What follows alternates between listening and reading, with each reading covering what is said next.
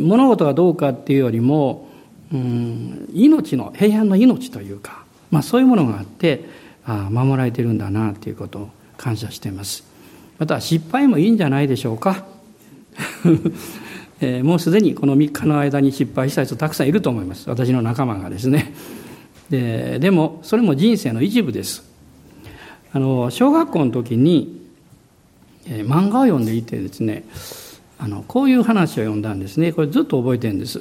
一人の旅人があのフィクションですけどエジプトに行ってあのええっとこのピラミッド。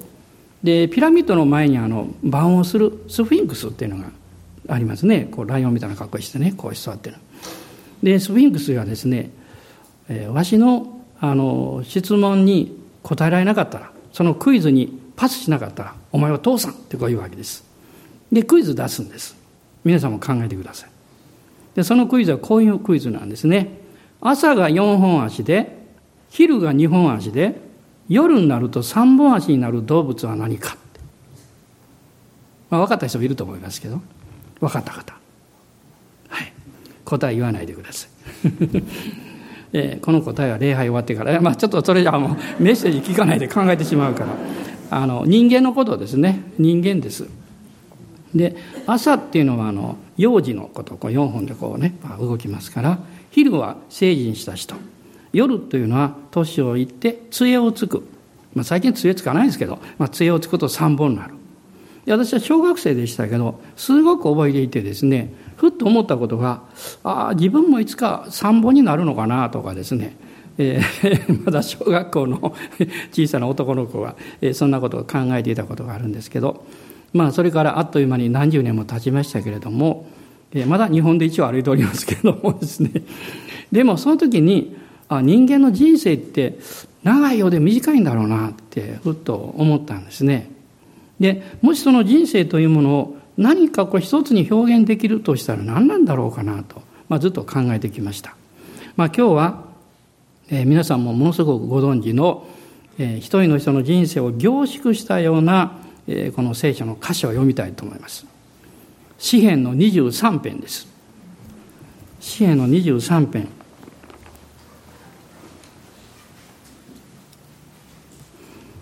えーまずこの箇所を少しゆっくりめに皆さんとご一緒に読んでみましょう。詩編第23編、ダビデの賛歌。主は私の羊飼い。私は乏しいことがありません。主は私を緑の牧場にふさせ、憩いの水のほとりに伴われます。主は私の魂を生き返らせ、皆のために私を義の道に導かれます。たとえ死の影の谷を歩くことがあっても、私は災いを恐れません。あなたが私と共におられますから。あなたの無知とあなたの杖、それが私の慰めです。私の敵の前で、あなたは私のために食事を整え、私の頭に油を注いでくださいます。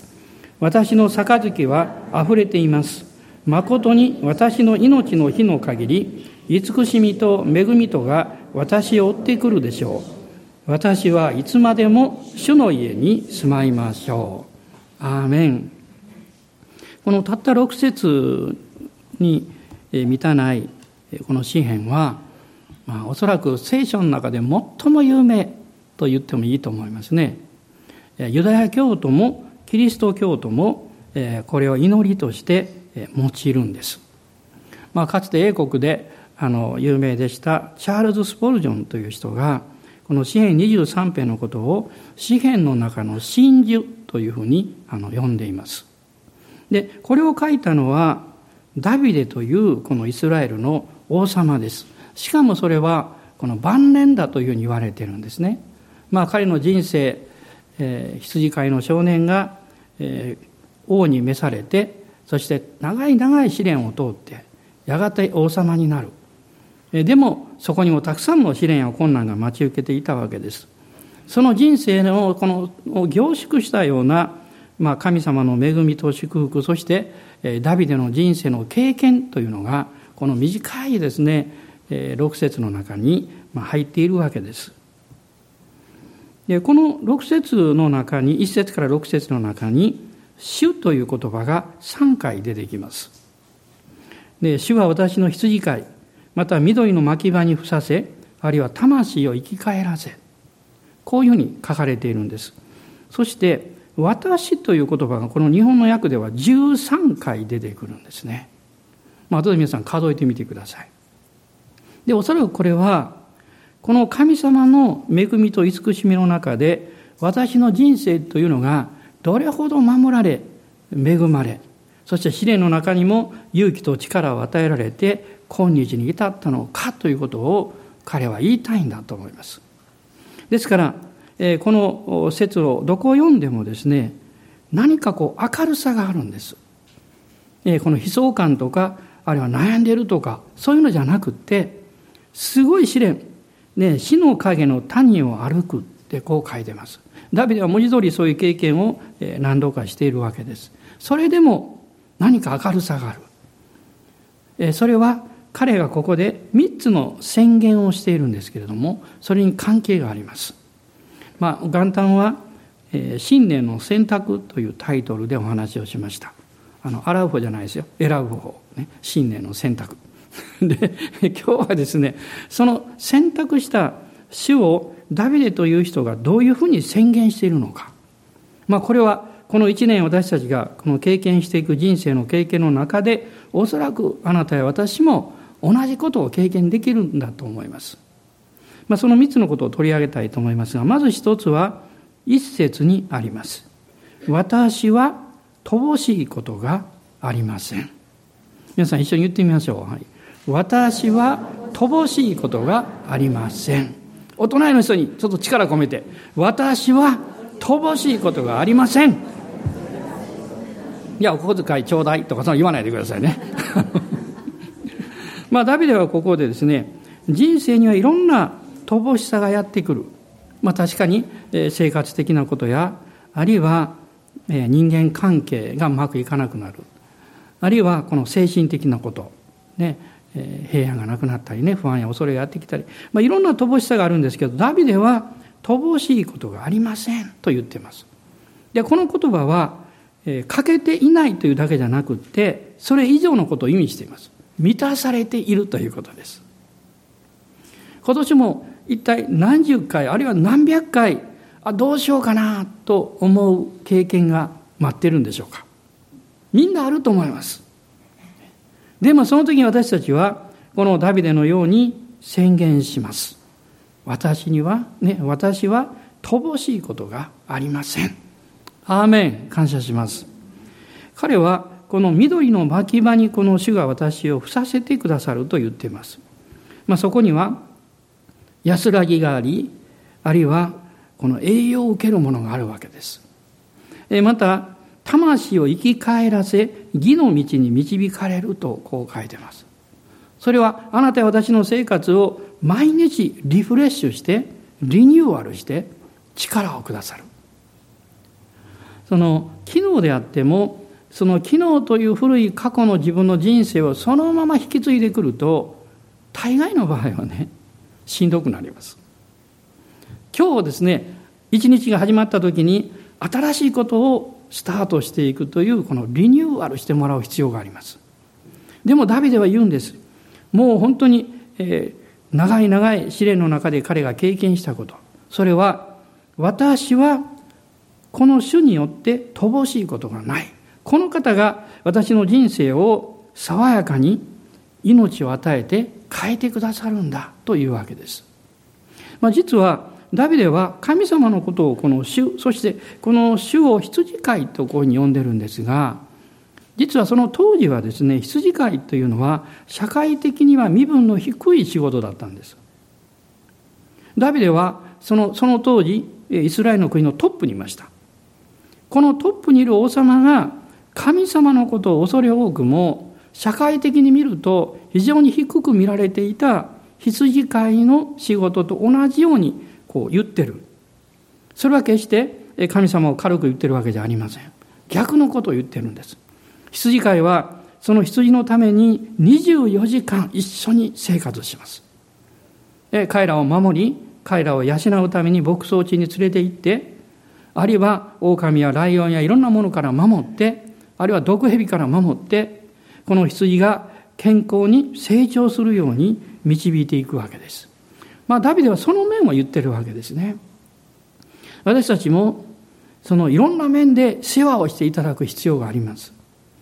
で目に見えるもの、目に見えないものを含めて、人生というのは一人ではやっていけない。ダビデはそのことをよく知っています。たとえ困難があり、命を狙われるという危険も彼は経験しましたけれども、でも彼は言うんです。私は王であるが、王であるという立場や権威や力が私の人生を導くのではないんだと言うんです。私私の誠の主である羊飼いである主が私を導いてくださる。イエス様が私は良い羊飼いですとおっしゃいました。そして私が来たのはあなたに命を得た得させ、かつ豊かに得させるためです。あなた方にそれを与えるんだというふうにおっしゃったわけです。この新年の初め私たちはこのことをもう一度確認したいと思うんです。私の人生、この新しい一年を導き、満たし、そして守り、私を教えてくださるのは羊飼いである。良き羊飼いである。そしてこの方を信じている時には乏しいことはありませんと告白します。アーメン感謝します。二つ目に彼が宣言していること、えそれは4節に書かれています。私は災いを恐れません。なぜでしょうか？彼はこう言うんです。あなたが私と共におられますから。どんな人も心の中に不安や恐れを持っています。不安や恐れを持つということは、ただ不安になるだけじゃなくって、自分に持っている良いものが奪われないか、それを失うことはないだろうかと心配するわけです。あるいは、どこかで神様の前に罪を犯して、神様が祝福を取ってしまわないだろうか。旧約のある人たちはそれを考えました。その有名人が呼ぶという人です。彼はもう完璧に近い人生を送っていました。そして自分の息子や娘たちのためにも神の前に犠牲を捧げました。しかし彼の動機は、正しく自分の人生、自分の家族の人生が守られているかという不安があったからです。ですから突然災いが来た時に彼は呼ぶ記の中に言っています。私が心の中で不安だと思ってきたことがついにやってきた。何か辛いことが起こった時、試練がやってきた時に、あるいは仕事がうまくいかなくなった時に、あ、やっぱりこれやってきてしまった。とあなたが感じたとしたら、あなたはその不安や恐れをずっと持ち続けていたことになります。私たちには自分が意識し気づいている問題と気づいていない問題があります。しかし、誠の神様羊飼いである方は、あなたが気づいていない問題の中にも関わってくださって、それをあなたの魂から取り除いて、あなたに平安を与えようとしてくださっています。だからイエス様おっしゃったんです。私があなた方に与える平安は、この世のものとは異なる。どう異なるんでしょう。この世のものというのは環境や状況が変わるとなくなってしまうからです。しかしイエス様を信じてあなたが魂の中に受け継ぐ平安というものは環境が変わろうが状況が変わろうがそれはなくなりません。多くのクリスチャンが経験してきましたがむしろ試練や困難がやってくると平安が分かってきます。時には辛いことやそういうことがあった時になぜ辛いのに内側に喜びがあるのかなと思うことがあります。そして、人々がどうしようもないなと思うときに、あれあなた自身でさえもどうしようもないなと思うときに、思わずユーモアが出てきます。神様を信じるということは面白いことなんです。逆境の中で殉教以上のことを信じるということです。真っ暗の中に光がその先にあるということを信じることです。この道は私の目には何か先がないように見えるけど、実はそこまで踏み出していくと、神様が私の足を、私の人生を支えてくださる。まあ、ダビデは、私は災いを恐れません。そして二つのことを言いました。一つは、死の影の谷を歩くことがあっても。どんなに苦しい試練があっても。そしてもう一つは、あなたの無知とあなたの杖、それが私を慰めますと、こう書いてます。私は、この無知って何なのかなとちょっと調べたんですけれども、あの、朝、あるところから教えられました。これは正確に言うと無知ではないんですね。まあ、そのまま訳すと、棍棒みたいなもので。羊飼いは、この長い杖と、この先がこう、引っ掛けられるようになった杖ですね。それと、この棍棒を持ってます。で、これは、決して羊を叩くためじゃありません。そうじゃなくって、羊を守るためだそうです。で何か悪い獣が来た時にそれで戦います。あるいは特に毒蛇が多い。この毒蛇に羊が噛みつかれないように、それが毒蛇が見えた瞬間に一撃でそれを倒すという訓練をこう投げてですね、倒す訓練をいつもしてるんだそうです。そして、この杖というのは実は3つの役割を果たすそうです。一つは、あの、赤ちゃんが生まれて子羊ですね。でも、このお母さんがすぐに世話をしない場合がある。その時に、その杖のこの先っちょこう、コウモリ傘みたいに曲がってますね。その先で子羊を、この赤ちゃんの羊をこう作り上げて、お母さんのとこ持っていくんだそうです。なぜかっていうと、そのままこう手で掴んでいくと人間の匂いがつくので、お母さんが拒絶するんだそうです。だから、その杖を使うそうです。なるほどなと思いますね。そしてもう一つはですね、えー、羊をこう、えー、導くためです。羊が何か間違った方向にこう行きかけた時に、その長い杖で羊のこの横っ腹にこのそれを杖を当ててこう動かしてですね、こっちだよということを示していくんだそうです。まあ、そのことを考えるとふっと思いました。まさにこの、まあ、無知、えー、棍棒でしょうか。これは神の力ある御言葉だなと思いました。この問題どうしていいんだろうか。その時に御言葉が精霊によってやってくる時に、まさに岩が砕かれるように道が開かれていきます。そして悩んだり疲れたり傷んだりする時に、この杖が私たちを慰めます。杖はまさに精霊様の働きだと思います。このイザヤ書の30章の20節と21節をお読みになってください。イザヤ書の30章です。20節と21節ご一緒にどうぞ。たとえ主があなた方に乏しいパンとわずかな水とを賜っても、あなたの教師はもう隠れることなく、あなたの目はあなたの教師を見続けよう。あなたが右に行くにも左に行くにも、あなたの耳は後ろからこれが道だ。これに歩めという言葉を聞く。聖霊様がいつも語ってくださいます。私たちの耳は前向いてますね。聖霊様後ろから語られるようです。これ物理的な問題じゃないんですけど、つまりそれは私たちの内側から語られます。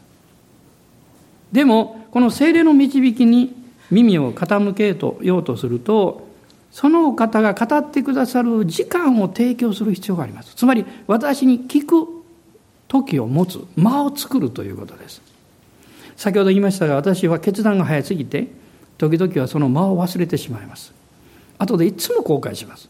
もうちょっと考えりゃよかったとかですね。でもその中でいつも教えられるんですね。私という人間性は自分勝手で、うん、まあ家内にもよく言われますけどあなたはいろいろ言っても最終的には自分のやりたいことをやるって言われるんですけど。でもかといってそのことが必ず成功するとは限らないんですね。失敗もします。あやめときゃよかったなと思うことがあります。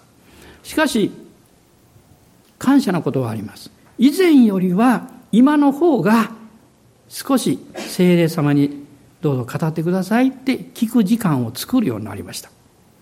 皆さんいかがでしょうか？お隣の人に聞いてみてください。あなたは聞いてる？って。精霊様に聞いてますか？って、ね、感情的になるとねなかなか聞けないんですよ。感情的になるとね。だから落ち着かないとね聞けないんです。聞いても気に入らなかったら聞かなかったことにしようって。まあそういうこともありますけど。でもでもやはりこの御霊に聞いて歩く方があの幸いです。聖霊様に聞いて従う時には平和と同時に、ね、調和があるんです。何か自分の気持ちと調和するんですね。あるいは時にはその周りの人々と一体感を感じます。あなたが砕かれさえすれば みんながうまくいくのにということが起こるわけです。あなたが「はい」と言えばうまくいくのにって。でももう少しどうして待てないの？もう少し待てばいいのにって。あなたの決めてることや願っていることが必ずしも悪いとかやめようと神様おっしゃるわけじゃなくてもう少し待ちなさいよとおっしゃることが多いんじゃないでしょうか。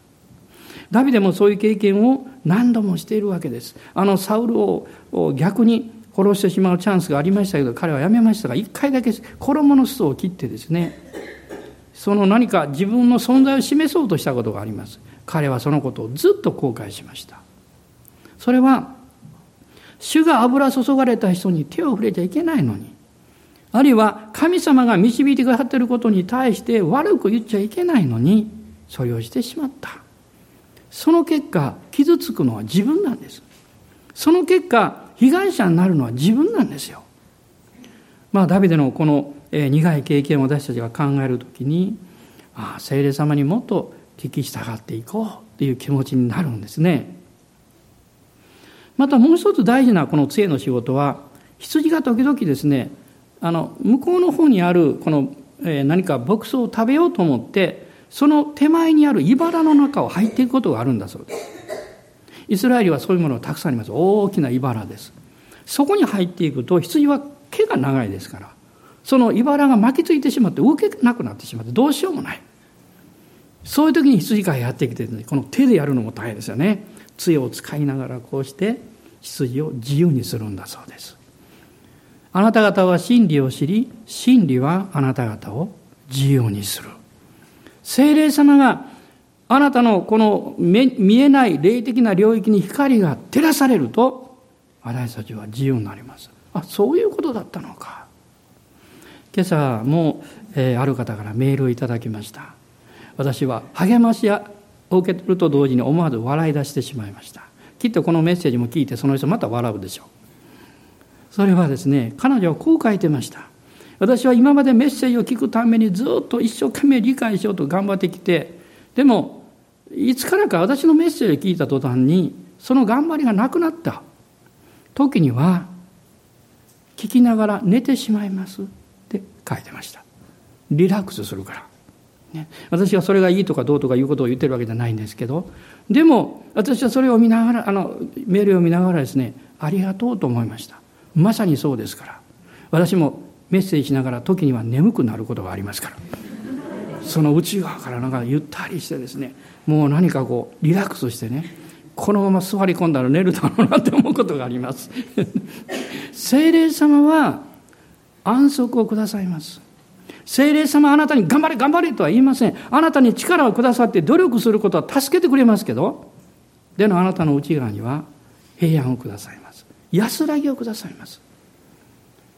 この杖には実はもう一つの働きがあるんだそうですね。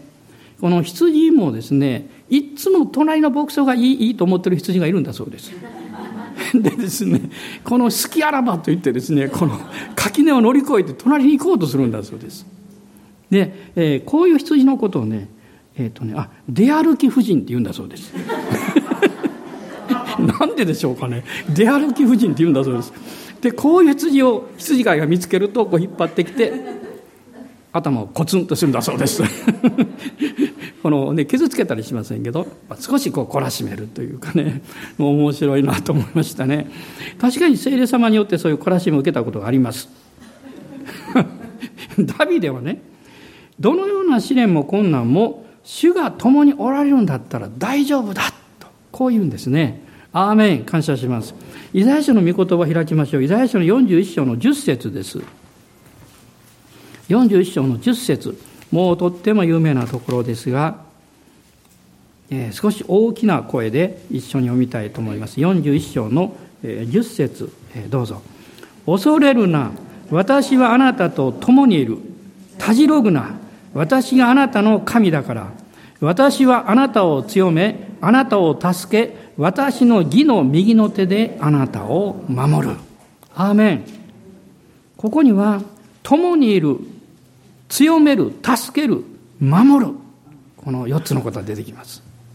この4つのことの何かが私たちにはいつも必要じゃないでしょうか今日あなたには何が必要なんでしょう強めることでしょうか守ることでしょうかあるいは助けてもらうことでしょうかいや、そんなものいらないけど、主が共におられるんだという体験、実感が欲しい。かもしれません。でも聖霊様はそれを助けてくださいます。あなたがもう自分でガーッとこうならないでね、そのまま主にお任せしたらいいんです。リラックスして。皆さんは椅子に座って椅子が壊れたという経験ありますか？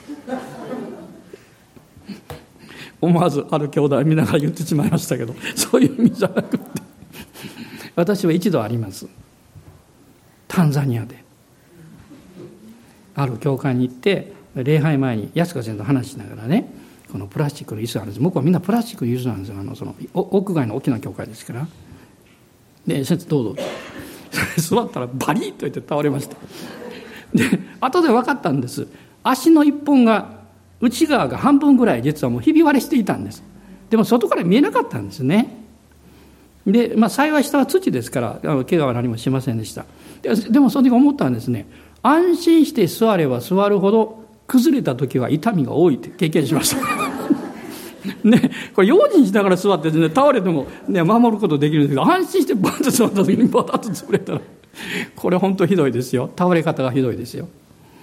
あなたの人生もそうだと思いますよ。変わらない主イエス様により頼んでそこに座らないと 他のものに座ってるとバリッと折れるかもしれませんよ。何かが来たら不況が来たり、ね、ちょっと試練が来たり人間関係がこじれたり、ね、友達が敵になってしまう、ね、大切な人が背を向けてしまう。そういうことも起こりうるんですね。しかしダビデは言うんです。主は私の良い羊飼いでこの方と共にいる時に私は災いを恐れませんと言うんです。アーメン感謝します。皆さん大人の人に言いましょうね。今年も災いを恐れませんからね。ね恐れませんよって。えー、もう一つのことあるんです。時間なくなってきましたけど。もう一つは、この最後のところ、6節にありますが、私はいつまでも主の家に住まいましょう。いつまでも主の家に住まいましょう。この3つの宣言をダビデはしてるんです。私は乏しいことがない。私は災いを恐れない。私はいつまでも主の家に住まいましょう。これは神様の臨在、神様の恵みの中に生きるということです。まあ、詩篇の103編の4節から6節の中にもありますけど、主はあなたの人生を良いもので満たされる。もう私はこの元旦にそれ信じましたよ。この一年、神様、あなたは良いもので満たされますって。まず2011年のことを思い出しましたけども、その2011年はこの元旦礼拝で私宣言しました。今年は私の年ですって。2011、私の誕生日11月20日だから、英語で書くと反対に書きますから。私の年だって言ったら、その年からダーッと試練がやってきました。今までのもうクリスチャンになって最高のなんか試練が7つ固まってやってきました。ガッと。本当七不思議です。もうシャレにはならないですね。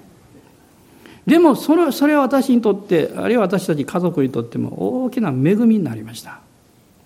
私自身が何よりも恵まれました。それはこのような辛い経験があっても平安はなくならないなと思ったんです。それは主の臨在の中にいるとき、主の御言葉に信頼しているとき、キリストにとどまっているとき、この平安はなくならない。むしろ、それらの経験を通して、自分が豊かになる。自分が豊かになる。その自分のこの理解が大きくなる。自分の人との関係が変わってくる。一つの大きな変化が私はありました。その一つそれはですね、病院にその年はもうずっと行きました。毎週ぐらい行きましたから。その中で自分の人生の中でこの病院に行ったりすることを何か自分の人生の一部ではないかのようにこう加えようとしていなかった。自分に気がつきました。そうじゃないって。この自分が病院に行っている。それも自分の人生なんだ。それを感謝しようって。そうするとその病院にたくさんおいでになるそのどなたか分かりませんけどその人たちのお顔を見ながら時には祈れるようになりました。ああ神様あの人痛そうだから何とかしてあげてください。とか何か大きな手術をするみたいだけどどうぞ守ってあげてください。何か分かりません。でもそういう気持ちを自分が持つようになれたということは私にとっては宝です。人生が変えられたんです。私たちが主と共に歩く時に乏しいことがない恐れることがないだけじゃなくって神様の恵みで溢れていきます。今年も宣言しましょう。私は主の宮に住まいます。神の臨在の中に行きます。その時に分かるんですね。ああ私は愛されている。こんなに愛されてるって。あなたは世界で一番愛されてます。と言うと他の人どうなるの？っていう疑問が来ますけど。でもそう思っていいんです。私は世界で一番愛されてる。それ隣の人も世界で一番愛されてる。それはそれでいいんだって。神様はそのためにイエス様を使わせてくださったんですから。立ち上がりましょう。この精霊による神の愛に導かれて恐れないでこの年も皆さん前進しましょう。嫌なことも避けないで歩きましょう。へり下って優しくなりましょう。神様の恵みと神様の尽きない愛がこんな小さな罪深罪深い人間の人生から精霊様によってあふれ流れていくんです。アーメン感謝します。アーメン感謝します。アーメン。おーイエス様感謝します。今一緒に祈りましょう。あなたの人生のためにあなたの家族のためにあなたがこの年一緒に働く人一緒に学ぶ人一緒に出会う人。その人たちがどうぞし私を通して良いものを得ることができますように。良い人生になりますように。アーメン。感謝します。アーメン。ハレルヤ。アーメン。ハレルヤ。ハレルヤ。お主よ。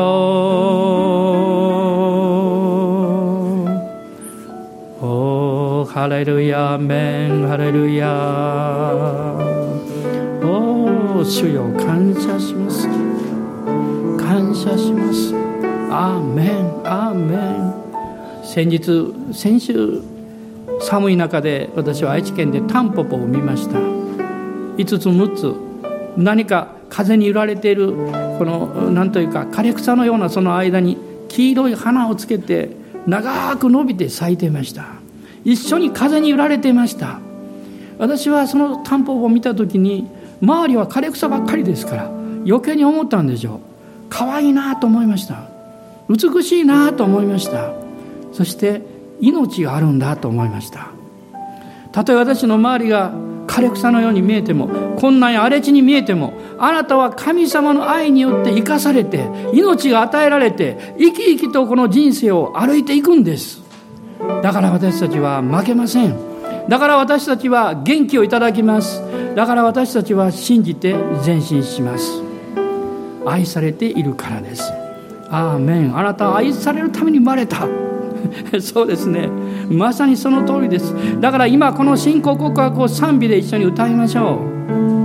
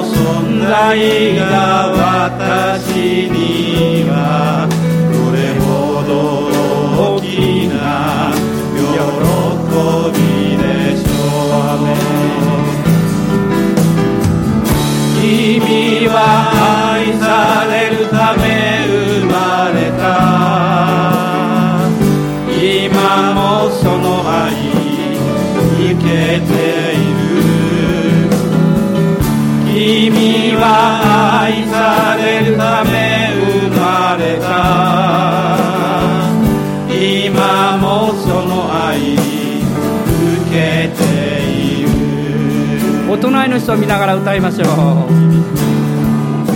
君は愛されるため生まれた。